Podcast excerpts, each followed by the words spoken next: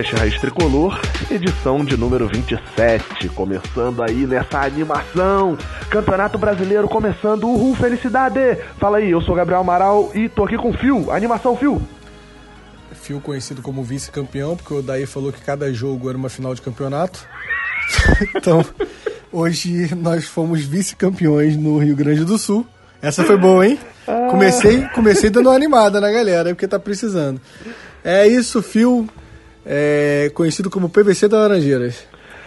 Exatamente. Se Tu, você... go- tu gosta dessa piadinha, eu vi no É, grupo, não, tá? eu Eu, sempre, acompanhei. Sempre. O cara metendo estatística, não. O Daí Helman nunca fez gol na Arena do Grêmio, porém, em jogos às 7 Não, horas da não- noite de domingo. Hoje não tive ele- essa. Ah, não, tive uma, tive uma. que do, do, do Fluminense de 5x4 pra esse, só três jogadores estão no elenco. Posso ter- do- no elenco ou no que jogaram? Não, dos que jogaram, Não, então, então beleza. De- Três estão no elenco. Três? Então vamos Isso. lá, deixa eu tentar acertar. Dos que jogaram. Eu lembro que Julião jogou essa partida, né? check. É... Peter Cech jogou? Não, sacanagem. Piada bem ruim essa. É... Julião. É, Luciano tá do outro lado, né? Ah, Aí não conta, né? É, é, é porque eu pensei em quem fez os gols e tal. Eu não sei, cara, Dodge jogou esse jogo? Acho que jogou, não jogou?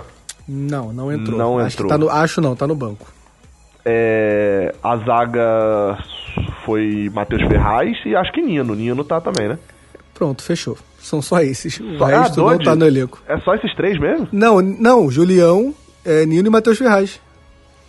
Ah, O é resto- porque o Matheus Ferraz tá no elenco ainda. é, Eu considerei O só os que jogaram hoje. todo mundo é, tá fora. Rodolfo, é, Gilberto, é, Caio Henrique, aí era Bruno, Bruno Silva e Ayrton, Alain, Johnny. é, Luciano, Johnny Gonzalez. Everaldo?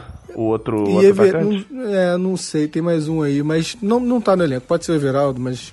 Não, não acho que não é Everaldo, não. Mas Caraca. é um meia que não, não tá aí. Mas assim, só pra você ver a transição. E aí é aquilo, a gente tem que. No eu tô dizendo isso, não tô, desse não tô jogo- dizendo que teríamos que renovar com o Nenê ou com o Pablo Diego. Não comecem a, a problematizar. Mas é importante renovar com mais gente do elenco, porque se a gente ficar ano após ano trocando o elenco todo, será ano após ano um desespero. Isso é uma, isso é uma matemática que não tem. Não tem outra, outro resultado. É, o problema não é nem renovar com o elenco todo, né? É você também escolher as peças que você vai renovar. É, né? por isso que eu Porque falei também- que eu não tô é, generalizando é. que tem que renovar com todo mundo. Eu tô falando que você tem que manter uma espinha, tem que manter uma base de um ano pro outro. Não dá pra você, de um ano pro outro, ter dois jogadores que é o Nino e Matheus Ferraz, só. Porque o Julião era banco, né? Ele entrou por acaso nesse jogo, mas ele era banco. Isso. É, é, Mas enfim, prometemos não desvencilhar muito do assunto. Podcast Isso. sobre a derrota de 1 É, a gente 0. nem abriu direito, já saiu cheio de informação, tumulto. Desculpa, galera. É o tal da, tal da derrota. Segue a gente nas redes sociais. No Instagram é arroba Gabriel do Amaral B e arroba fio underline QJ com PH e dois L's. É isso. E no Twitter. Fio com PH, dois L's, underline QJ. É tipo igual. Eu só quis falar mais porque eu tô precisando de seguidor.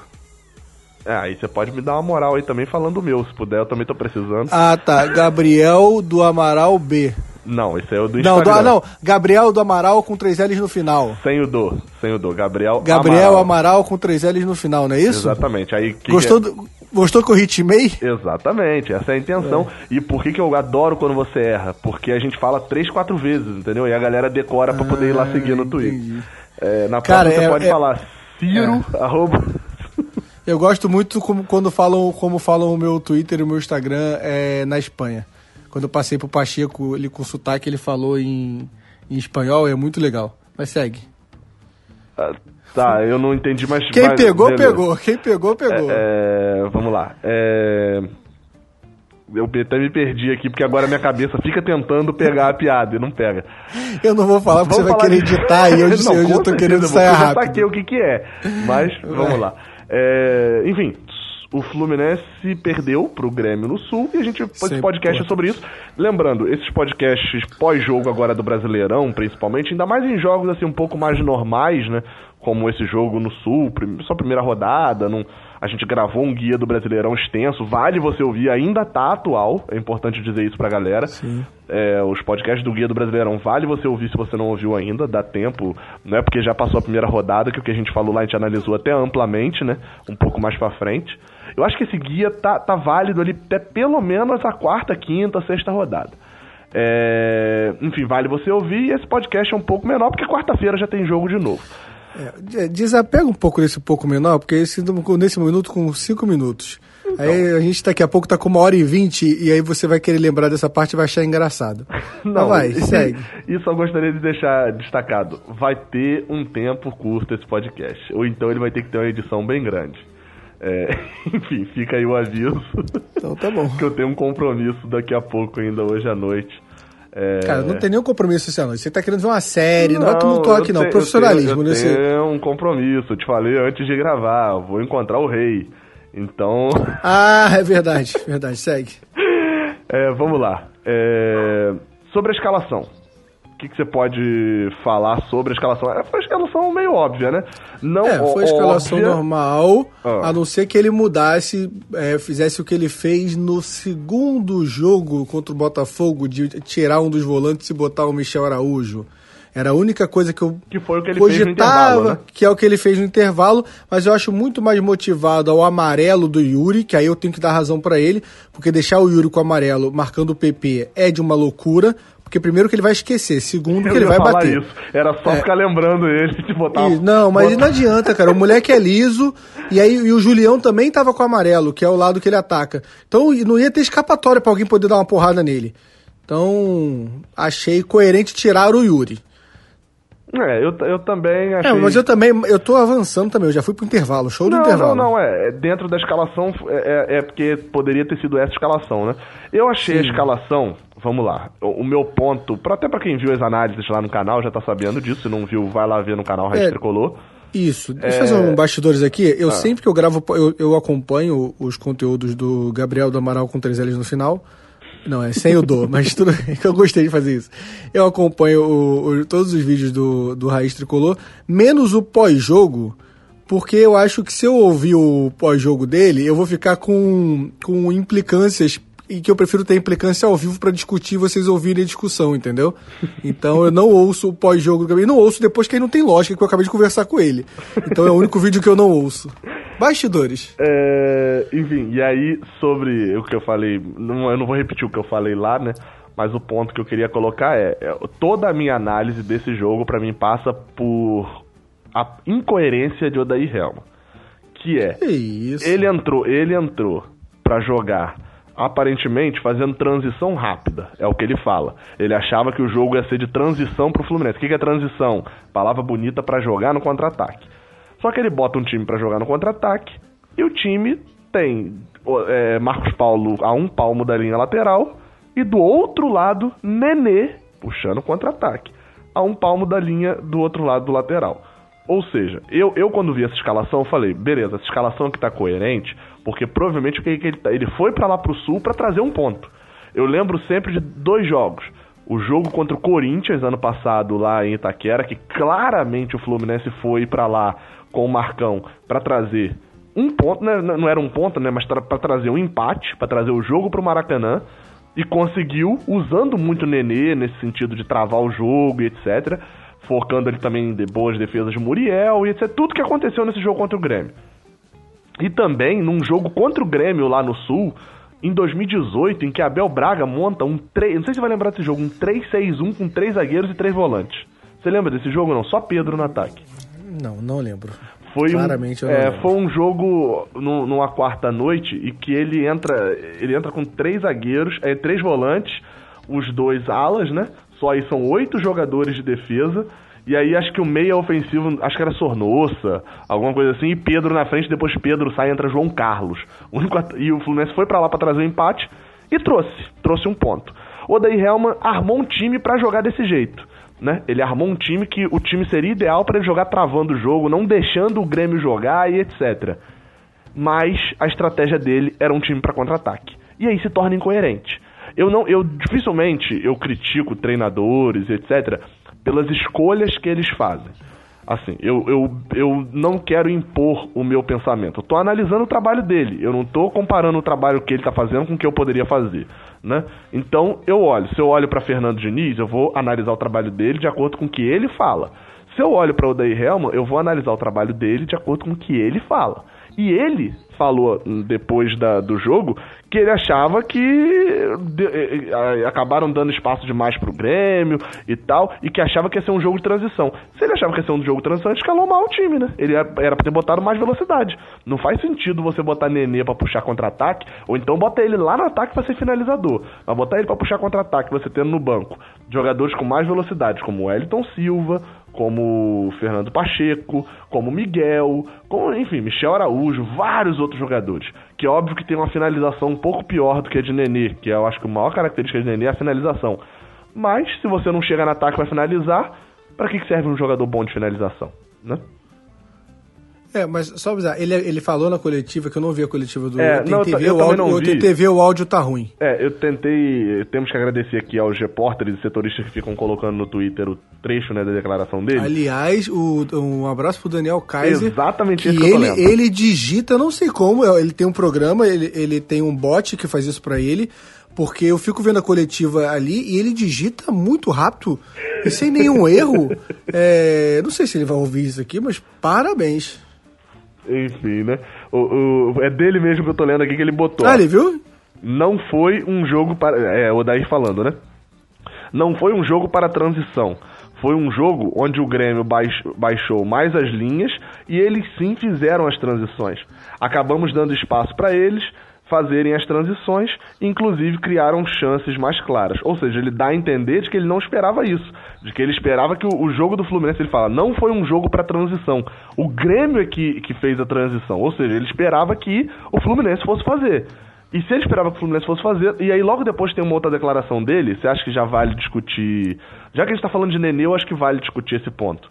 Que ele fala, ele fala o seguinte: Nenê não é ponta. Nenê tem liberdade de circulação como meia para jogar entre as linhas. Quem dá velocidade são os laterais, são os jogadores de velocidade que vêm pela frente. O Evanilson, por exemplo. Se Nenê não é ponta, é, Nenê tem que ir pro banco porque ele tá muito mal taticamente, porque ele tá jogando o tempo inteiro na ponta. É, eu, eu vou discordar um pouquinho só, mas esse é muito, muito pouca coisa, porque eu acho que de novo no primeiro tempo, igual contra o jogo, último jogo contra o Botafogo, o Nenê deu uma flutuada maior do que nos outros jogos e do que no segundo tempo desse jogo. Mas flutuada até o meio, porque ele não vai, ele não aparece do outro lado. Então ele não tem não. liberdade. Não, não, ele teve, teve até uma bola que ele tava quase na, na no, perto, perto do Marcos Paulo, cara. Então, assim, mas assim, ele vai pro meio, porque antes, os jogos do Flamengo, ele não sai. Parece que ele tem uma, tipo, uma algema no pé dele, uma algema na linha, que ele tem que correr por aquela linha. Ele não sai da linha. E no, no, no, primeiro tempo, tanto no, no, segundo amistoso contra o Botafogo, quanto nesse primeiro tempo, eu vi algumas jogadas onde o Nenê estava rodando ali, transitando pelo meio do, do, campo. O meio do campo que eu digo entre as laterais, tá, gente? Não sei se eu estou conseguindo deixar claro isso. É... Então eu achei com mais liberdade.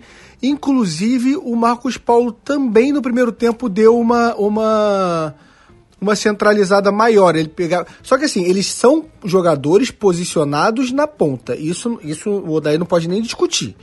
Eles ficam na. recebem a bola na ponta. Só que eu acho que eles deram uma, uma variada um pouco maior nesse primeiro tempo. Talvez até por isso que a gente faz o primeiro tempo um pouco melhor do que o normal, né? É, é... Um mas eu tem até também. uma jogada que, que eu não sei se você lembra, que o Nenê ele pega a bola na, na meia lua e ele tenta dar um passe. É para alguém, mas eu nem sei se é no primeiro ou no segundo tempo isso. Ele recebe uma bola praticamente na meia-lua. Olha a descrição, um... a descrição que você fez foi: Nenê recebe uma bola na meia-lua, eu não sei se foi no primeiro ou no segundo tempo, e ele tenta dar um passe para alguém. Obrigado. Não, é porque ele dá uma. É de primeira, ele dá uma cavadinha. É porque, cara, olha só, só pra chegar. Você viu o Nenê na meia-lua É pra Evanilson? É pra Evanilson? É, é porque ele não tempo, conclui o passe. Ele não, da bola. É, é, ele, exato, ele não conclui o passe, por isso que eu não sei. Mas é porque é muito marcante você ver o Nenê na meia-lua. Então, quem, quem viu o jogo vai entender. Porque, caramba, o Nenê tá na meia-lua, ele saiu da, da lateral. Então, tem um porquê eu tá falando isso. É, o erro aí para mim é você fazer isso, botar um jogador como o Nenê pra fazer isso, e outra, ele é um ponta que apareceu pelo meio. Ou seja, ele é um ponta. né? É, é, mas aí é o, vai ser, acho que é o esquema do Odair, esse esquema, essa tática dele, de ele usar tanto o Nenê quanto o Marcos Paulo para ajudar muito defensivamente os laterais. E aí a ideia, não estou dizendo que eu faria, não estou dizendo, não comecem a me agredir. Eu sei que eu estou remando sozinho, só estou tentando justificar. É, a ideia do Odaí, eu acho que é eles defenderem ali, mas porém quando o Fluminense está com a bola, eles têm a liberdade de centralizar. Consegui explicar o que eu acho que passa na cabeça do Daí, pelas entrevistas que eu vejo do Daí, e pelo o futebol, e pelo o avanço, eu fiz entre aspas com a mão, tá? É que vocês não podem ver eu fazendo entre aspas. O avanço dos dois primeiros tempos, é, do, tanto do segundo tempo. Eu acho que o, o, segundo, o primeiro tempo hoje contra o Grêmio, eu acho um bom jogo do Fluminense é, lembrando do elenco que está jogando hoje do Fluminense, dos desfalques que a gente tinha, das alterações e contra o adversário que a gente estava jogando. Eu acho um bom primeiro tempo. É, é cara, opinião. É, mas o, o, bom primeiro. É, eu, eu entendi e beleza, eu entendi a régua que você está colocando isso e tal. Mas olha o naipe que a gente chegou, né, cara? Do, olha o bom primeiro tempo. Que, e, e eu até já brinquei disso algumas vezes, brincava muito no Carioca, e é fato esse primeiro tempo que a gente fez aí no, no Carioca foi o primeiro tempo que a gente fez em 80% das nossas partidas nesse ano, talvez. Só que aí contra o Rezende, hum. uma bolinha ali que a zaga do Grêmio fez rebateu. muito pior. Eu vou dar um exemplo aqui contra o Madureira, a gente fez um primeiro tempo muito pior do que esse e ganha de 5x1 o jogo. É, não, então, fez um primeiro tempo muito pior, mais ou é. menos, né? Porque a gente joga ali 10, 15 minutos no final do primeiro tempo bem. Foi o que a gente fez hoje, 20 minutos então, bem. A diferença, não, mas não foi 20 a diferença minutos, quê? Mas assim, mas defensivamente a gente anulou o Grêmio no primeiro tempo. O Grêmio não conseguiu criar uma chance de gol.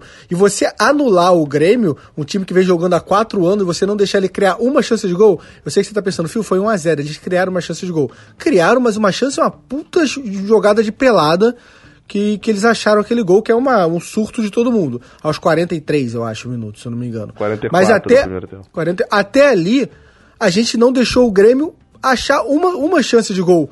Tem um, um, é, cara, chute só, de fora da área e tal. a gente também, assim, a, a gente o... não tem a, a, Beleza, o daí Helman vai chega no final na coletiva e fala bem assim: ah, é, a gente teve o mesmo número de chances, foi tudo igualzinho no jogo, só que eles ganharam. Beleza, já a pessoa que cri não criticar isso daqui, criticava Diniz, já não faz sentido nenhum, né? Que é, jogamos de igual para igual é, e perdemos. Eu, eu, falei hoje no final da transmissão do Flu TV com as câmeras desligadas. É, eu falei, pessoal, não adianta. O Odaí depende. O que eu, eu já falei aqui no podcast várias vezes e falei para você em off 150 vezes. O futebol do Odaí depende de vitória. Não importa se ele vai jogar bem ou não. Isso é prático pro Diniz. Pro Odaí, não. Ponto. Porque o jogar bem do Odair não é bonito. O jogar bem do Odair é anular o adversário não é criar sem chances de gol. Então isso é muito legal na prática do Fernando Diniz. E dessa vez eu nem tô criticando o Diniz, não sei se eu tô ficando claro, sendo claro nisso.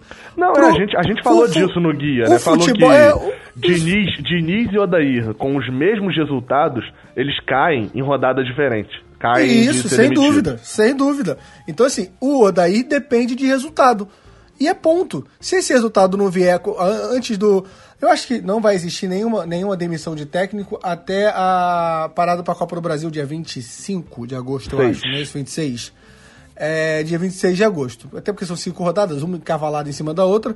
Mas ali, se as vitórias não entrarem, quando eu digo vitória não entrar, eu não tô achando que tem que ganhar agora todos os jogos, tá? Mas vocês entenderam. Se a média não for positiva ali, não adianta, não vai sustentar, vai cair, porque é um tipo de futebol. É o que eu tô falando assim, hoje, vamos dar um exemplo hoje. Se a bola do Marcos Paulo entrasse ali, do Marcos Paulo pro Evanilson, o Evanilson fizesse aquele gol, ou a, o, a, a, gente não tivesse feito aquele surto ali e uma bola do, do Julião, aquele chute do Julião tivesse entrado, mas o jogo fosse igualzinho, a gente jogou bem, a gente é, foi bonito o jogo? Não, mas uma bola tinha entrado. Ou até esse último lance, agora o chute do Michel Araújo, o empate 1 a 1 1 a 1 é um mau resultado na arena do Grêmio? Não. Mas a torcida tá vibrando, estão tirando a camisa e girando. Eu tô porque eu sou um doente mental, mas eu não sou parâmetro. 90% tá na, na Flu TV comentando fora daí. Então, assim, ele depende de vitória. Quando ele foi contratado, e para mim esse é o motivo da contratação do Odair, os números do Odair são bons. Se a, a, contratação dele não é pelo futebol e sim pelos números, ele tem que apresentar os números. Nossa, agora eu fui muito coerente. Palmas para mim. É, não tô... foi? Fala a verdade. Não, é. Eu, é agora não, foi. Mas é, é, é, aquilo que, na verdade, aqui no podcast a gente fala desde sempre. E, e acho que eu falo, eu falei isso várias vezes no canal também. O Dair, ele entrega duas coisas: é, é irritação e ponto. O problema isso. é que ele, nesse jogo, o que, ele entregou? A irritação. Ele não entregou ponto. É. E, e, e a gente que... sabe que não tem como ele entregar todo o jogo ponto. Não, porque então, ele não, não é o. Ele, não tem como. Ele não é o Guardiola e ele não tá com. Foi um péssimo exemplo, Guardiola. É, não, ele não tá é, com o elenco do. Até porque do... o, nem o Guardiola entregou ponto, né? Que perdeu pro é. esporte. Exato. Agora, agora. É, vamos, quarta-feira? Aí eu, eu, acabo, eu acabo a transmissão na Flu TV com a câmera ligada ainda. E falo que quarta-feira tem obrigação vencer. Quando eu falo tem obrigação vencer, não é porque o Fluminense tem obrigação de vencer o Palmeiras, porque isso não faz sentido. Mas assim, tem obrigação de vencer porque tem obrigação de vencer. A gente não pode jogar dois jogos e, e duas derrotas. Isso não vai. Essa matemática não vai bater, entendeu? É aquele, aquele problema que a gente falou lá no guia do Brasileirão, né? Que a gente gravou. Que é o Fluminense tem obrigação de vencer o. Dá um exemplo aqui, futebolisticamente falando. O Fluminense tem a obrigação de ir lá contra o Grêmio no, no Sul e vencer? Não, não tem essa obrigação, né? É, Hoje em dia. Então, não. mas aí se isso é na quarta rodada com o Fluminense perdendo as três primeiras, ele tem. Né? Exato, e aí você começa é, a complicar. Quarta-feira. É aquilo que eu quarta falei. Quarta-feira pra mim é obrigação faz... do Fluminense ganhar. Quando, quando, você faz uma sequência pesada no início, jogos que você poderia empatar, né? Depois da, da sequência pesada, você vai para vencer, tenta vencer e perde o jogo. Mas sobre o Grêmio e o ponto lá que eu tava falando de irritação e pontos, o daí hoje ele só entregou irritação, não entregou pontos. Ele sempre vai entregar irritação e pontos no Brasileirão. Hoje ele só entregou irritação. Qual que é o negócio? Que, que deixou, me deixou, né? Eu não vou nem falar da torcida em geral nesse momento, eu vou falar de mim. Me deixou indignado. É que hoje, pelo que eu vi, dava para entregar ponto também dava, entendeu? Eu achei que ele teve erros. Beleza, a gente concorda que o, o, o, Acho que na verdade isso a gente falou em off, né? Valeria trazer aqui sobre Sim. a questão de jogar feio. Né? Ele pega o outro time e, e, Ah, mas o Grêmio hoje jogou é. mal. Será que o Grêmio hoje também não jogou mal? Porque o Odair faz o, os Sim, dois times exato. jogarem mal? Né? Ele trava o jogo e fecha Eu... o time, etc. Eu acho isso, cara. Eu acho realmente isso. Deu, a gente discutiu isso em off aqui, nem discutiu, não foi a palavra certa. Mas o Gabriel falou a sessão que eu acho que é, é por isso que o Odair depende de resultado. Porque eu acho que como ele anula o adversário muito bem, para mim isso é um grande mérito do, do Odair. Se eu pudesse ter um técnico defensivo e um técnico ofensivo, o Odair seria o meu defensivo, entendeu? Não sei se... Quem seria o ofensivo? Não seria esse, porque ele não faz gol. Se você tá pensando no nome dele, eu não sei, mas ele não seria. Não, tô pensando, é... eu tô pensando Oswaldo Oliveira, pô.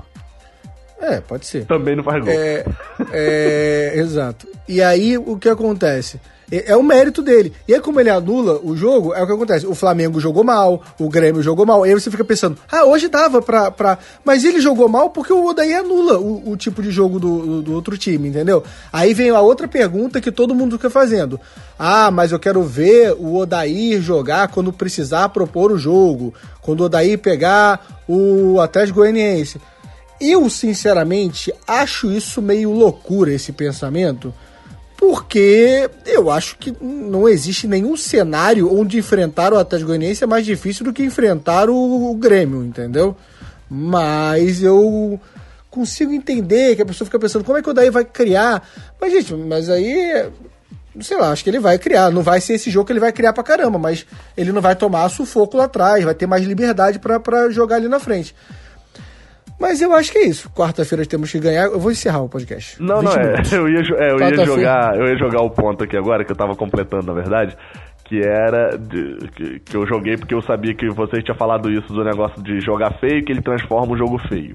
Beleza, a gente concorda com isso, eu concordo com isso. Só que o ponto que eu tava falando lá atrás, de que hoje dava para trazer ponto. Não digo ponto, já, não digo vitória, mas digo ponto. Por quê? Beleza que seja feio, que seja para travar e etc. Tem marcadores melhores do que Nenê. O Fluminense não utilizou da melhor função que eu sempre falo aqui de Nenê, quando o Fluminense quer travar o jogo, quer travar a bola nele, ele sofrer a falta. Eu acho que o Nenê sofreu uma falta no jogo, naquele estilinho que domina a bola, dá o corpo, o cara bate, caiu. É, é, é, não, acho que isso aconteceu uma vez. Então, assim, com um pouquinho, um pouquinho assim, mais de esforço. Um pouquinho mais de esforço, o Fluminense tinha feito. Tinha, não vou nem falar que tinha feito um gol, porque, enfim, né? Um imponderável. Ah, o gol do Grêmio, o Grêmio cria, dá dois chutaços de fora da área com o PP, dá uma cabeçada boa com o Diego Souza, é, um chute bom com o Alisson e etc. E a bola que entra, uma rebatida dentro da área com um biquinho de chuteira Diego Souza. O futebol tem imponderável. Então não vou dizer que faria o gol, mas a possibilidade do Fluminense ter criado pelo menos mais umas duas, três chances reais de gol, caso o Odair tivesse feito o básico, seja na escalação, ah, beleza, tem que escalar Nenê. Tudo bem, então não tira o Marcos Paulo para botar Fred. Essa substituição não fez sentido algum. Até agora tô tentando achar uma explicação de Odair. É o que? Ele achou que Marcos Paulo estava muito mal, porque ele estava encostado na ponta, não estava rendendo. Então ele tira o centroavante, que era uma das poucas posições que estavam funcionando no Fluminense, para colocar ele para ponta, onde ele não é um destaque, e colocar um centroavante que não tem tanta mobilidade. E aí ele mata o meio Sim. de campo, a organização da jogada e deixa o centroavante sem receber bola. Ele errou nessa hora. Essa hora que ele, se ele quisesse mesmo tirar Marcos Paulo, é, ele tinha que ter colocado o Wellington Silva, por exemplo, que era um outro ponta que se é para jogar colado na linha lateral, bota um cara que é bom no um contra um, pelo menos, que tem um controle de bola e que vai para é. cima. Não fez sentido e com essa substituição ele deixou o jogo feio. Só que quando o jogo tá 1 a 0 pro Grêmio, o jogo não é para ficar feio. O jogo é para ficar aberto. O jogo ficou aberto e é, eu acho que o grande ponto é esse.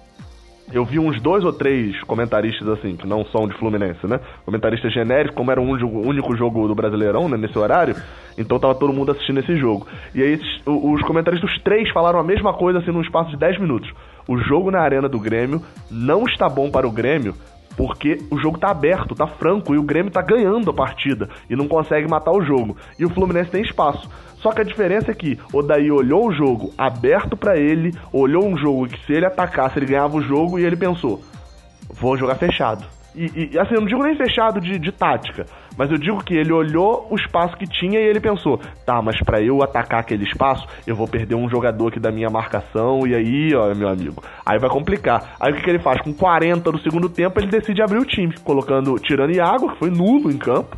Iago hoje fez uma partida. Eu não digo nem que foi uma partida péssima, porque eu não vi Iago em campo. Eu não vi, eu não vi, não vi. É, é, tava assistindo no Sport TV e o narrador falou o nome dele uma vez no jogo e a segunda quando ele foi substituído. Aí ele decide tirar o time um pouco de trás do campo e botar jogadores que só para Miguel, só pra, o, ah. o, chute, o, o chute é, no começo do segundo tempo não é do Iago?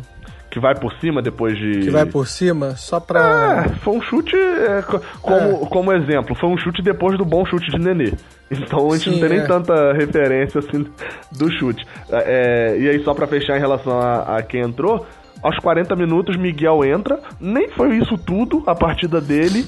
E mesmo assim, Miguel. Miguel, junto com o Elton Silva, cria, é, é, é, responsável por criar duas jogadas que quase resultam em gol, né? O chute, a bola que acho que vai para Fred, né? Que ele divide com o zagueiro, aí sobra para Julião na, no pé esquerdo, e depois a, a jogada a tabela deles também, que sobra para Michel Araújo no pé direito. Podia ser invertido, Sim. né? Por sinal. É, vamos lá, vamos por, vamos por partes. Vocês sabem que eu, que eu sou. Eu não sei se vocês sabem, porque eu nunca falei, mas vocês devem ter reparado, eu sou muito orgulhoso com, a minha, com as minhas convicções futebolísticas momentâneas. É, esse jogo me quebrou várias delas. Então tá doendo para mim falar, mas vou, vou, vou expor elas aqui. Primeiro que eu concordo com você, acho que não tinha lógica o Marcos Paulo sair né, nesse jogo. Não acho que foi medo do Odair de abrir porque eu acho que se ele tivesse com esse medo, ele não teria feito a troca do intervalo do Yuri com o Michel Araújo. É, então não acho que foi esse medo, eu acho que foi percepção errada mesmo, que percepção errada é uma palavra muito soberba minha, né? A percepção diferente. É, que depois de, de... se mostrou errada, né? No fim das contas, é, se mostrou okay, a percepção aí, é. errada. Sim, não que a sua aí... esteja certa também, né? É, tá. A minha, Agora, obviamente, sim, que tá. Vamos lá. Eu sempre achei que o Evanilson nunca poderia jogar de ponta. Continuo achando, tá? Mas hoje eu quero só dizer que eu acho menos do que eu já achei algum dia. Não sei se eu fui claro. Eu, para mim, o Evanilson era centroavante 9 ponto. Hoje em dia, não no jogo de hoje que eu tô falando não, tá? Mas nos últimos jogos eu vejo ele com uma mobilidade que me surpreende um pouco. Não de ponta, não tô falando desse ponta ciscador aí, é ponta ciscador que você adora falar, né? Mas um cara que dá para jogar é, usando a explosão dele para puxar um contra-ataque que seja, entendeu? É, ele não, não, é mais esse. É porque eu tinha, eu tinha há uns quatro jogos atrás, eu diria que o Evanilson é um 9 centroavantezão e ponto, não dá para tirar ele da área. Já não acho tanto isso. Ainda acho que o lugar dele é lá e eu não tiraria. Mas hoje, se alguém vier comprar esse barulho comigo, eu vou falar, entendo o seu lado, se você quer botar ele aí vindo de trás. É, só quero explicar porque eu tô, eu tô me surpreendendo com o Evanilson é, tecnicamente. É, mas, mas sobre Evanilson, eu acho que tem um ponto. Acho que eu até falei isso em alguma. naquela análise de elenco lá do Guia do Brasileirão que aí eu vou, ou seja, para não ficar repetitivo, eu vou falar bem rápido, que é, é o destaque dele como centroavante é justamente a explosão e a velocidade. Se você bota a explosão e a velocidade de Evanilson versus a explosão e a velocidade de Wellington Silva, a dele é pior. Porque... Não sei, não, não, não, explosão assim, não. Não, tudo bem, tudo bem. Beleza, eu só quis usar eu um acho, exemplo. Acho que é habilidade, um mas é... Então, mas é porque eu tô, eu tô achando a explosão dele tão diferenciada é assim, é é, diferenciado não, não, nível, nível Brasil. Ele, ele, contra o Flamengo, ele fez lance então, assim. Mas ele é diferenciado, mas ele é diferenciado. É, é tipo assim, vou dar um exemplo. É, você pega o campeão paraibano. A final do paraibano é 13 e Campinense.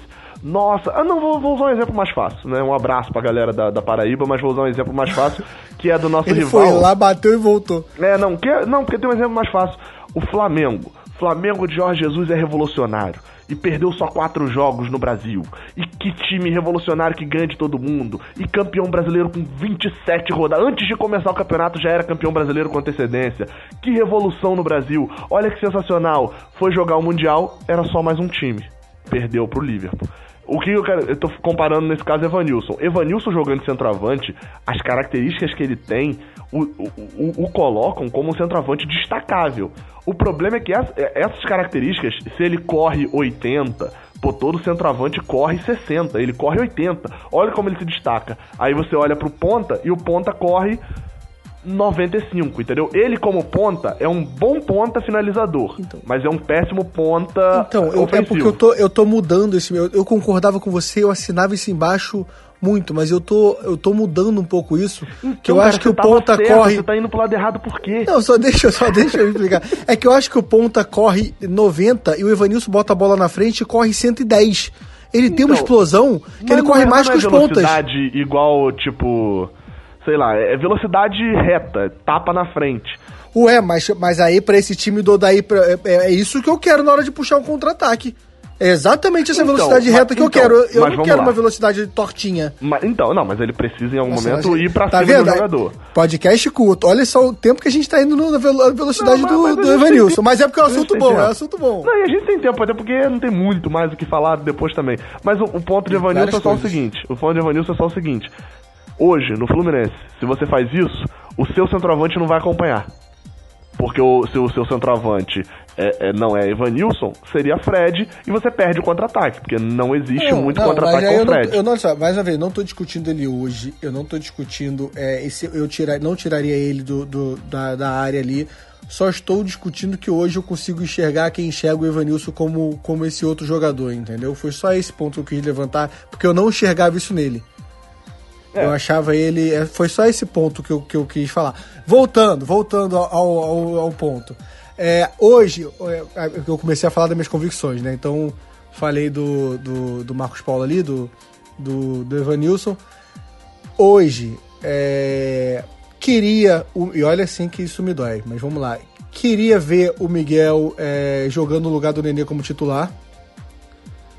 Eu acho que ele, ele pelo, pelo começo de temporada que ele fez e pela, pelas vezes que ele entrou, ele demonstrou futebol para isso. É, ou pelo menos entrando mais. É, entrando 45 minutos, mas eu acho que sim, ele tá pedindo passagem. E é estranho, você não esperava nunca que eu falasse isso, pode falar a verdade. É, não Se sei. não agora. sei. Não, não, assim, não vou dizer que me surpreendeu, porque eu, eu não achava o contrário, entendeu? Eu não achava que você ia falar o contrário. Não achava que você pensava ao contrário. Por isso é... não esperava que você falasse, mas também não me surpreende que você falou. Agora, vou continuar com a minha posição. Michel Araújo e Fernando Pacheco continuam ainda sem eu saber. E aí eu vou criticar mais o Michel Araújo porque tá jogando mais do que o Pacheco. Mais uma partida que ele jogou 45 minutos e eu não vi futebol. É, ele jogou os 5 minutos iniciais e jogou os 5 minutos finais, né? Nesse meio tempo aí ele deu as mãos a Iago e sumiu do jogo, né? É, é, cara, eu é, acho ele, aquele, eu acho ele bem ponto, apagado. Não, e é aquele ponto, mesmo comentário de Iago, é, que é aquele ponto de que eu não tenho nem muita coisa para falar mal dele. É só porque ele sumiu do jogo. Parecia que, tipo assim, a bola tá virando pra direita, ele corria pro lado esquerdo e não aparecia, entendeu? Não sei, ele sumiu do jogo. Ele aparece ali no final, né, pra dar aquele chute. Achei até um chute bom de perna direita, né? Considerando sim, que era a perna sim. ruim dele. Eu, tanto que eu achei na hora que eu pensei, Iago que bateu. Eu falei, não, o Iago já saiu. Aí o narrador fala Michel Araújo lá no Sport TV.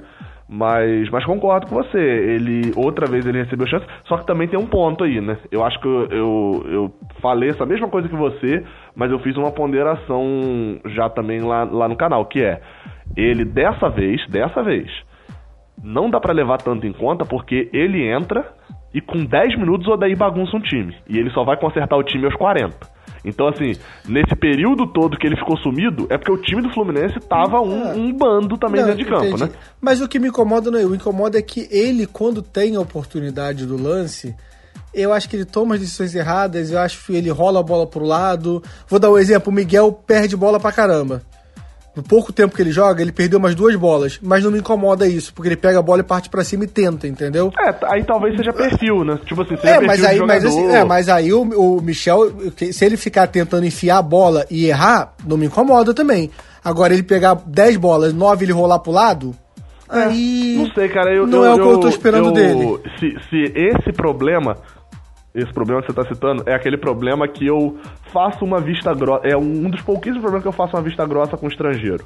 Do tipo assim, cara, o cara tá pegando um mínimo entrosamento ainda, deixa o cara ter confiança, entendeu? Porque o Pacheco parece ser, o cara que chegou e, ó, eu sou estrangeiro, eu era rei lá no, no em Cristal e tal, e cheguei e tem musiquinha, etc. O Michel Araújo parece ser aquele cara que chegou e falou assim caraca, é a oportunidade da minha vida. O Fluminense, esse clube gigantesco, acreditou em mim e eu não posso errar, entendeu? Eu acho que chega com uma situação diferente. Então, por isso que eu é o único dos poucos, um dos poucos casos que eu faço vista grossa. É. Vamos, vou, vou pontuando coisas aqui que são essenciais de falar. Igor Julião. É, é isso não, aí. Não achei que jogou mal. É. É, acho, acho que a galera tem, assim, eu sei porque como eu tava na Flu TV, eu tava olhando os comentários, eu acho que existe uma má vontade total da torcida, assim, com ele. Do tipo assim, o carrinho que ele deu é desnecessário? Eu não achei pra amarelo, não, cara. Falar que eu. Ok, eu, eu também não. falta por causa de jogo perigoso. Ainda mais, violento, falei, ainda, mais pelo, ainda mais pelo critério. Se o árbitro tivesse amarelando todo mundo, o árbitro estivesse sendo rigoroso, ok. A falta que não Iago, era o caso. A falta que Iago faz na entrada da área, depois não. de um erro de passe de Egídio, foi muito o mais. O, o Kahneman tinha cinco. O Kahneman naquele momento tinha cinco faltas, cara, parando o jogo. Isso é motivo de, mais de amarelo do não, que aquilo é, ali, é, entendeu? Não, beleza, mas eu tô comparando falta violenta com falta violenta, entendeu? A de é, Iago então, foi mais assim, violenta e ele não deu amarelo. O critério do, do, É Rafael Cláudio, não é? Não, é o... O Wilton Pereira. O Wilton, Wilton Pereira, Pereira de Sampaio. É. é. Eu acho que, que que não era o critério. Mas aí, na hora, é um assim, eu falei, o Julião não dá. Absurdo. Como é que o Julião faz um negócio desse, entendeu? Gente, menos. Era um lateral ali, um carrinho que ele deu na lateral. E eu acho que existe aí nessa má vontade. Mas é uma coisa que com, com o tempo, mas eu acho que prejudicou. O é, Egídio eu achei mal tempo, de novo. Com o tempo só aumenta. Com o tempo só aumenta. Egídio eu achei mal de novo. Não, é... pra mim foi o pior em campo do Fluminense. É, também. Eu acho que, aliás, ele vai. A, a sala de troféu do Egídio, em breve, precisa ser só um setor só pra gente. é, aliás, o gol, o gol do Grêmio, é, tem, tem duas, duas pessoas. Tem, a, a, bola tá na frente, na ponta esquerda. O Egídio vai dar um passe pro Marcos Paulo de forma displicente e perde a bola. Aí o Fluminense recupera a bola de novo, se não me engano, o Dodge recupera, não sei quem recupera. E aí o, o Nenê vai dar uma uma chapada para trás, sei lá, escorar a bola para alguém de forma também E aí, naquele. Tudo bem que eu tô generalizando, porque aí foi um contra-ataque, depois foi o gol. Mas não é para perder uma bola daquela. A gente. É, assim, me incomoda essas bolas perdidas de forma. Boba. Boba. E a gente perde. Esse time perde muita bola no ataque assim. É, então, assim. Se você comparar o Julião com o Egídio no jogo de hoje, você ficar falando mal do Julião, você tá querendo ser. não tá sendo coerente. É, mas, por, mas é, aí vem aquele ponto que a gente citou, né? Acho que a gente cita no, no na abertura do guia, que é só que você pedir para trocar hoje, hoje, hoje, nesse momento, para quarta-feira contra o Palmeiras, você pedir para trocar, é mais coerente você pedir para trocar o Julião, porque no banco você tem Calegari e do outro você tem Ourinho. Assim, eu já dei, eu porém, já dei minha opinião sobre porém, isso. Né? Porém, fica um destaque. A bola que. E, e tô sendo sincero, o Ourinho pegou uma marcação, etc, etc, etc. A bola que Egídio jogou hoje contra o Grêmio, eu não sei se o Ourinho seria pior. É, hoje não. Porque Ourinho, porque Ourinho ele, ele erra muito, ele erra muito, mas é estilo Gilberto. Tá o tempo todo querendo o jogo e etc. É. Egídio, ele, ele erra e depois ele some do jogo. Então, assim, é, Ourinho, pelo menos uma batida de fora da área, ele tem uma confiança incrível ali, a confiança que o Ourinho tem. Meus parabéns pra autoestima e pra confiança dele. Mas pela bola que Egídio jogou, o reserva é Ourinho e hoje o reserva se seria Egídio. Se fosse, se fosse só hoje, eu estaria de boa. Mas eu acho que desde ali da, da cagada que ele faz contra o Volta Redonda, é, ele tem sentido. Ou seja, na é, volta da, da, da É, exato, é, né? exato, mas eu acho ele que tá tem assim. um é, bom lance que chama atenção, que é o cruzamento pro gol de Evanil. Não, é, ele não, ele, gente, assim, por exemplo assim, não tem discussão se o Egídio é melhor que o Ourinho. Né? Não. não existe essa discussão, não pode entrar na, na, mesma frase. O Egídio não é um lateral ruim, olha o histórico de, da carreira do Egídio, eu fico brincando aqui que ele tem o troféu Júnior Dutra, mas o que ele tem de troféu na carreira também é sacanagem, é um bom lateral mas ele vive uma fase ruim e a gente não pode esconder isso. Se é um problema que ele tá sentindo, essa pressão, ou não tá, ou tá com outro problema, eu não sei, eu não, não vivo a vida do jogador, mas eu tô aqui para comentar o, o, o que eu tô achando como torcedor. E eu acho que ele tá. Ele, tanto que a gente vem comentando aqui, é, jogo após jogo, a gente acha que ele é o pior. Teve um outro jogo que não. Até tem um que a gente elogiou, que ele deu uma melhorada. Melhorada é que ele ficou no 0 a 0 ali, ficou normal. Que eu não lembro qual foi o jogo agora. Mas hoje, de novo, para mim ele jogou muito mal. Só quis comparar ele para balancear com o Julião, que tá todo mundo fazendo alarde, e eu acho que não tem essa necessidade, mesmo com Calegari de sombra. É. É... Tem mais pontos, é, né? Tem, tem, mais. tem. Lucas, claro. Mas para mim, entrou bem de novo. É. Não comprometeu. É, não entrou bem, não foi o melhor zagueiro do mundo, mas não comprometeu.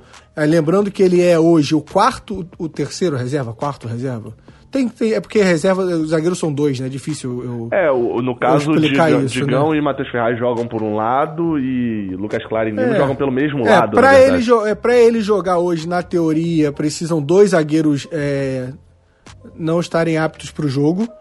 E toda vez que ele entra, desde o começo do ano, ou ele joga bem, ou ele faz o arroz com feijão dele. Eu acho então, que o, assim... o elogio para Lucas Claro hoje, para definir a atuação dele, é ele jogou contra o Bangu, tirando ali os gols, né, obviamente. Ele jogou contra o Bangu ou contra, sei lá, Cabo Friense, o mesmo que ele jogou hoje contra o Grêmio. Exato. Então, então isso, e... ele não foi espetacular, tirando os gols, mais uma vez. Não foi espetacular Sim. em nenhum dos dois jogos. E... Mas não passou cor, não entregou, é, não ficou nervoso. Eu estaria muito preocupado se o Lucas Claro hoje fosse o titular e eu tivesse um zagueiro pior do que ele. Zagueiros, dois ou três zagueiros é. piores do que ele no banco. Mas sabendo que eu tenho ainda acima dele, que são melhores, Matheus Ferraz e Digão, fica um pouco mais tranquilo. Sim.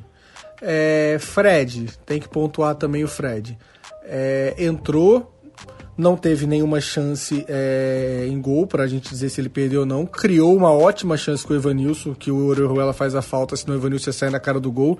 Que, aliás, a gente disse isso aqui no, no guia do Brasileirão não sei se foi eu ou o Gabriel, mas a gente citou isso aqui, que a gente não. Não é questão que a gente acha que os dois não podem jogar junto. No esquema que o Odair tem montado, dificulta isso acontecer e a gente acha praticamente impossível. Porque teria que tirar o Evanilson da área, botar o Evanilson de ponta. Agora, se tem um esquema um 4-4-2 com dois meias chegando próximo, não vejo problema em jogar o Fred com o Evanilson, dois centroavantes inteligentes, que sabem jogar bola, sabem finalizar, um acaba puxando a marcação para liberar o outro e podem acontecer jogadas como aconteceu na, na jogada da falta. É, E, e no final do jogo, uma forçação de, daquela bola que ele gosta de fazer, que eu, que, que eu, de tiro de meta, dele dominar. E a gente perdeu uns três ataques assim que eu preferia sair jogando, sinceramente. Mas aí a culpa não é do Fred. É do Muriel, é, nesse caso. É do, do Odaí Muriel também, ou do Odaí. Não é, sei se Eu, eu reclamei disso também. Eu tava assistindo o jogo com o final do jogo com o Bia. Aí eu tava puto, já é, eu falei, cara, a gente, a gente tá devolvendo a bola a gente... pro Inter. A gente todo, Isso, Grêmio, a, gente, aliás. a gente tem 150 meias. A gente tava naquela hora com porra, um monte de meia e um monte de atacante. A gente tava um time bem ofensivo. E um time baixo, hora... um time relativamente é, baixo de estatura. É, não, que, o né? Fred, que o Fred é bom nessa bola, ele é. Mas, pô, era muito mais lógico sair jogando e tentar botar essa bola na cabeça dele na área. É, e ele, então, ia, e não... ele ia disputar só, nesse caso, essa primeira bola, ele, fica, ele ficava sozinho disputando, porque é. os outros do time eram o Elton Silva, Muri, é, o Elton Silva, Pacheco, Miguel, que não iam ganhar mas, nunca é, essa mas bola. Mas isso não, não, sei se a culpa é dele, não era não, culpa é Fred, dele. Fred que, é. ainda não dá para avaliar. E eu tenho medo, porque eu é. achava que a essa altura já daria. E esse é o meu medo, Sim. né? Totalmente e... sem ritmo de jogo.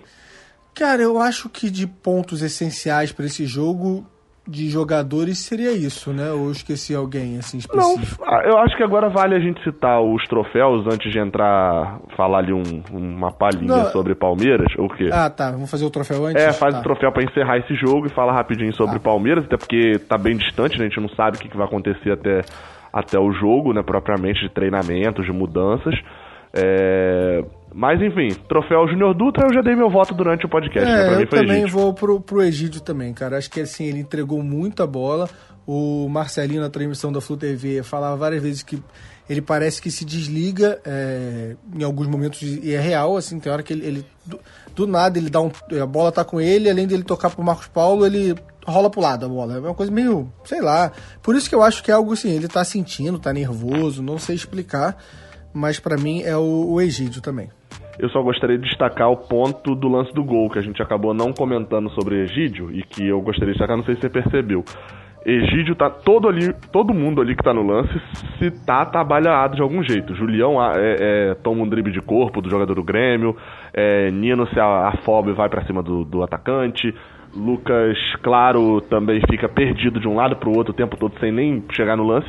Mas o pior para mim é Egídio, porque ele tá distante ali, um pouco distante assim a ponto dele tá olhando o lance. Diego Souza tá caído na frente dele. Diego Souza levanta, estende o pé, faz o gol de biquinho e Egídio tá olhando para a bola. Não se. Eu sou goleiro e o que mais me irrita sempre é a bola tá na linha de fundo a bola tá em qualquer outro lugar, eu aviso ao zagueiro olha o cara aí. E o zagueiro fala, tô olhando. Não tá, você tá olhando para a bola. Não, a bola não precisa ser marcada. O jogador precisa ser marcado. A bola precisa ficar com você e, e no caso você sendo zagueiro, você precisa que o, atacante adversário não fique com a bola. Um erro absurdo de Egídio na hora do gol para mim, assim como foi um erro de todo mundo. Agora, troféu Thiago Silva. Eu já tenho o meu voto, então gostaria que você votasse primeiro. Ai, ai, ai, difícil esse. É, gostei do jogo do Dodge. A zaga tava ok, mas eu não vou dar pra zaga. É, o Muriel não tem o que reclamar também. Aliás, fez até duas boas defesas. E o gol é zero culpa dele. Eu não seria errado dar pro Muriel, não, mas tudo bem, não vou dar pro Muriel, não. Aí vem de Evanilson. Eu gosto muito do Evanilson. Acho que não, mas eu acho que a gente cria pouco. Caramba, difícil, hein? Posso dar o meu voto então para ver se você vai me acompanhar? Vai. Eu gostaria muito de, de dar o voto para Dodge, porque eu achei uma grande partida dele, de se destacando, aparecendo pro jogo, desarmando e etc. Essa Porém... giradinha do essa giradinha do Dodge tá ficando clássico, né? essa bolinha que ele pega e dá, dá uma giradinha uh -huh. pra sair da marcação, né? E, e, e, não só isso, o desarme, etc. Grande partida, porém, Muriel teve zero culpa, na verdade ele vai até bem na bola do gol. Ele faz uma defesa que é plasticamente bonita e que é difícil de fazer, e faz outras duas defesas que seria aquela clássica que Muriel daria uma espalmada, que é a cabeçada de Diego Souza e um chute cruzado de Alisson, e ele encaixa seguro o tempo inteiro, boas defesas, zero culpa no gol, porque por isso, para mim, ele é o, o craque do jogo. É, eu, eu, cito os dois aqui, né? Mas assim, eu posso falar uma implicânciazinha com o Muriel, só pra você ver se a gente vai pro Doge ou não? Ah. Se você falar que não, ok. Eu tô com uma implicância do Muriel que ele tá saindo, demorando a sair do gol. Mas não tô falando de bola aérea 30 cruzando, segundos de jogo não. aconteceu. Não e teve outra vez, tem dois lances. Tem um outro lance também que no outro eu acho que ele sai e pega, mas ele demora. Quando a bola vem rasteira, uma bola enfiada para um atacante, eu fico esperando o Muriel aparecer, um lance que dava para ele ir e ele fica debaixo da trave. É, não é. E, e dá uma agonia isso. Ah, não, hoje não comprometeu hoje. em nada. É, isso aconteceu É, hoje. não, isso aconteceu hoje. Dois jogos. Por isso que eu fiquei. Na hora que eu fui pro Muriel e não dei, foi nesses dois lances que me incomodaram. E aí, mas eu vou vou dar pro Muriel, mas com menção rosa ao, ao Dodge aí também. Bela frase solta, a sua. Agora. Vocês gostam, né? Ah, então, sobre Fluminense Palmeiras, quais seriam ah, ah, um ponto que você acha que. Enfim, que merecia ser falado sobre o jogo, é, sobre escalação? Flu- O Fluminense tem que ganhar. Vai. Cara, eu, eu assim, eu, eu, eu acho, vamos de novo, eu acho que o Fluminense o daí não vai mexer em nada. É. Você acha que ele não mexe também. em nada com a quantidade de críticas que ele sofreu? Cara, não sei. De verdade, acho que não mexe em nada. É... Quando eu digo não mexer em nada, é, é- é porque assim, eu, eu acho que ele, como o time na cabeça dele não foi mal, eu acho que ele não mexe em nada, entendeu? É, mas eu fico preocupado, eu queria ver, nem que ele não mexesse nada, mas que mexesse taticamente no time. Centralizasse o, o, o, é, o Nenê, botasse o Marcos Paulo jogando mais centralizado junto com o Evanilson no ataque. Algo assim, cara. Mas o time dele, ainda mais que é contra o Palmeiras, de novo, é um, um time com bom elenco e tal. É, e eu, eu acho que ele vai querendo, ele vai, ele vai na cabeça dele precisar muito do Nenê e do Marcos Paulo para anular as laterais do Palmeiras, entendeu? Então acho que quarta-feira será o mesmo time, a não ser que a mudança do tipo Hudson voltou, entra no lugar do Yuri, é, Matheus Ferraz voltou, Digão, no lugar do Lucas Claro. De resto, acho que não vai mexer em nada. Fio, o que você faria? Não. Eu, que, eu já falei que eu trocaria, nem me incomoda tanto esse filme, e hoje em dia quero mais espaço pro Miguel, nem que seja entrando no intervalo. Mas eu trocaria pelo menos botando. Jogaria no 4-4-2. É, Mas pode ser até com esse, pode falou, né? ser, pode ser com os três volantes, pode ser com o mesmo time que tá, mas um 4-4-2 mais clássico, botando o Nenê centralizado e aproximando, fechando, porque a gente não tem ponta, então não tem por que botar os dois de ponta. Mas eu sou fio, eu não sou técnico, de repente não tem coerência nenhuma isso que eu tô falando, porque esse esquema aí é pra anular, na cabeça do Daí, é pra marcar, aí se, se fechar o time, o time não sabe, não sei. Ou pelo menos, o mundo ideal era o Odair conseguir marcar assim e quando pegar a bola transformar isso no 4-4-2 e centralizar. Já que a gente não tem ponta, mas isso não tá acontecendo, né? É. Eu, eu iria pra mudança. é, Eu iria pra mudanças radicais. Eu falei, esqueci de botar aqui a boca no microfone aqui nesse caso. Eu iria pra mudanças radicais eh, no sentido de. É, óbvio, as mudanças básicas do meio pra trás, né? Hudson no lugar de Yuri, essas mudanças, caso sejam possíveis ser feitas, Nino e Matheus Ferraz na zaga. É, não vi ainda motivos pra poder. Assim, não vi motivos não. Eu sempre falo, né? Eu é o que eu vou eu faria, mas dentro da cabeça de Odair ainda, né? É, não vai mudar Igor Julião, não tem motivos ainda pra ele mudar Igor Julião, né? Tipo, Julião não deu argumentos a ele ainda pra achar que deva mudar. E realmente eu mudaria a lateral esquerda. Faria uma mudança na lateral esquerda contra o Palmeiras. É, e colocar. Possível, mudaria também, tá? Eu mudaria, mas ele não vai mudar, mas eu mudaria É, também. Se possível. Não, então.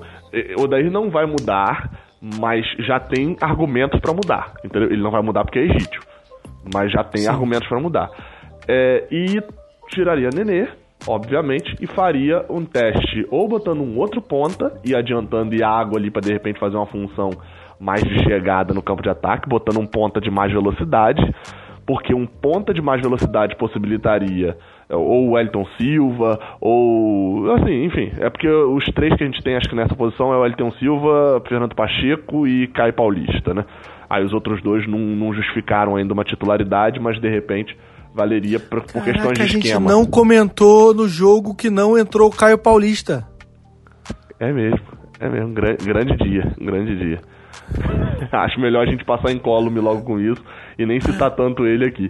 É... Caramba, verdade. E, e aí, sei lá, eu colocaria um terceiro atacante e tentaria jogar. Se é pra jogar no contra-ataque, então joga no contra-ataque com jogadores de velocidade e de bom passe. É, é, a- tentaria mais dessa forma. Perderia a questão da construção de jogadas para poder jogar na, na destruição e, e, e, das jogadas e na, na, transição rápida, enfim. Mas a pergunta é, você acha que o Daí vai fazer o quê? Acho que o Daí vai repensar é, Iago no meio. Acho que ele vai repensar Iago. Talvez tirar o Iago e botar um. É, meia. não sei, eu não sei se ele vai acreditar que Iago vai jogar bem é, nesse jogo. Porque Iago jogando bem faz uma diferença muito grande, mas ele jogando mal, ele mata. Se ele tirasse o Iago, centralizasse o Nenê e botasse um ponta, seria bom, hein? Então, eu não acho porque a função que Iago faz exige muito do físico, muito. Tanto que Iago vai mal, mas se a gente tivesse acesso aos dados de, de quantos quilômetros ele correu, ele deve ficar ali no, no top 5 dos jogadores que mais correram. Porque exige muito do físico você tá e voltar, e voltar, e voltar, e tá em dois lugares ao mesmo tempo, quase. E eu não acho que Nenê aguentaria. para ele, pra ele mudar, tirando Iago, para ele tirar Iago hoje, ele tem que trocar o esquema. Isso para mim tá bem claro. para ele tirar Iago, ele tem que trocar o esquema. Porque o jogador que faz a função igual a de Iago, no elenco, ele só tem outro, que é Dodge, que já é titular também fazendo essa função. Então, para mim, eu acho que o daí vai tentar mexer em Iago e tentar mudar o esquema. Não sei exatamente de que forma. Agora, palpite é jogo para tem que ganhar, né? É, é, acho que não vale nem muita gente falar palpite aqui. Porque, ah, que, Gabriel, o que, que você acha? Eu não sei, cara. Eu tô pensando só com a cabeça de torcedor de que tem que ganhar. Então, tudo que eu falar aqui vai ser pensando. Eu vou pensar em formas de explicar por que, que eu tô colocando que o Fluminense tá ganhando. Só isso que eu tenho a dizer. Né? É, tem que ganhar é... e tem que ganhar. Não tem muito o que falar, não. E agora sim, é tudo muito corrido, né? Hoje é domingo, tá, não, acabou o jogo. A pessoa tá ouvindo isso aqui na segunda já, né? Não, sim. Só tô, não tô falando pra gente, não. Tô falando na gravação. Para no jogo, o jogo dele, pros jogadores. Aham. Domingo acabou nove e meio o jogo. Aí amanhã é aquele negócio clássico de. Regenerativo. Quem, é, quem jogou vai pra academia, quem não jogou vai pro campo. Aí na terça-feira um treino com o rachão, quarta-feira é dia de jogo. É. Rachão tem que acabar. Enfim. É... Pô, e aí, como é que faz com os bastidores e o treino? que a graça é o rachão. Eu, hein? Você quer quebrar a galera? Fala. Enfim. Vamos encerrar esse episódio. Não se esquece de divulgar esse episódio. Tinha, tinha 40 minutos o episódio? Tem 40 minutos. A gente deu 15. Você editou? Você gente, cortou ah, 16 minutos? Boa gente, sorte a, a, a trabalhando. Deu, a gente deu 15 de acréscimo. E vamos fechar o episódio. Aliás, acréscimo hoje do Wilton Pereira de Carvalho, é esse o nome? Sampaio. O Wilton Pereira Sampaio, não vou, se ele vai dar 6 minutos, 7, 8, é um problema dele, eu nem tô criticando isso. Mas se ele deu 6 minutos, no período dos acréscimos, teve duas. Luciano ficou no chão umas duas vezes e ele acabou o jogo exatamente aos 51 num, num, num lateral, numa pressão nossa. Então fiquei revoltado com isso. Reclamei a mesma coisa. Vamos encerrar que eu preciso encontrar o rei? Vamos. É o Reinaldo, gente. Um abraço. Até quarta-feira. De quarta vai acabar 11h30 até é, quinta-feira. Vocês vão ouvir na quinta-feira. Quinta-feira de manhã Isso, tem podcast. E uma boa semana para todos nós. Assim a gente espera. Voltamos felizes, tomara. Valeu, galera. Salve daí.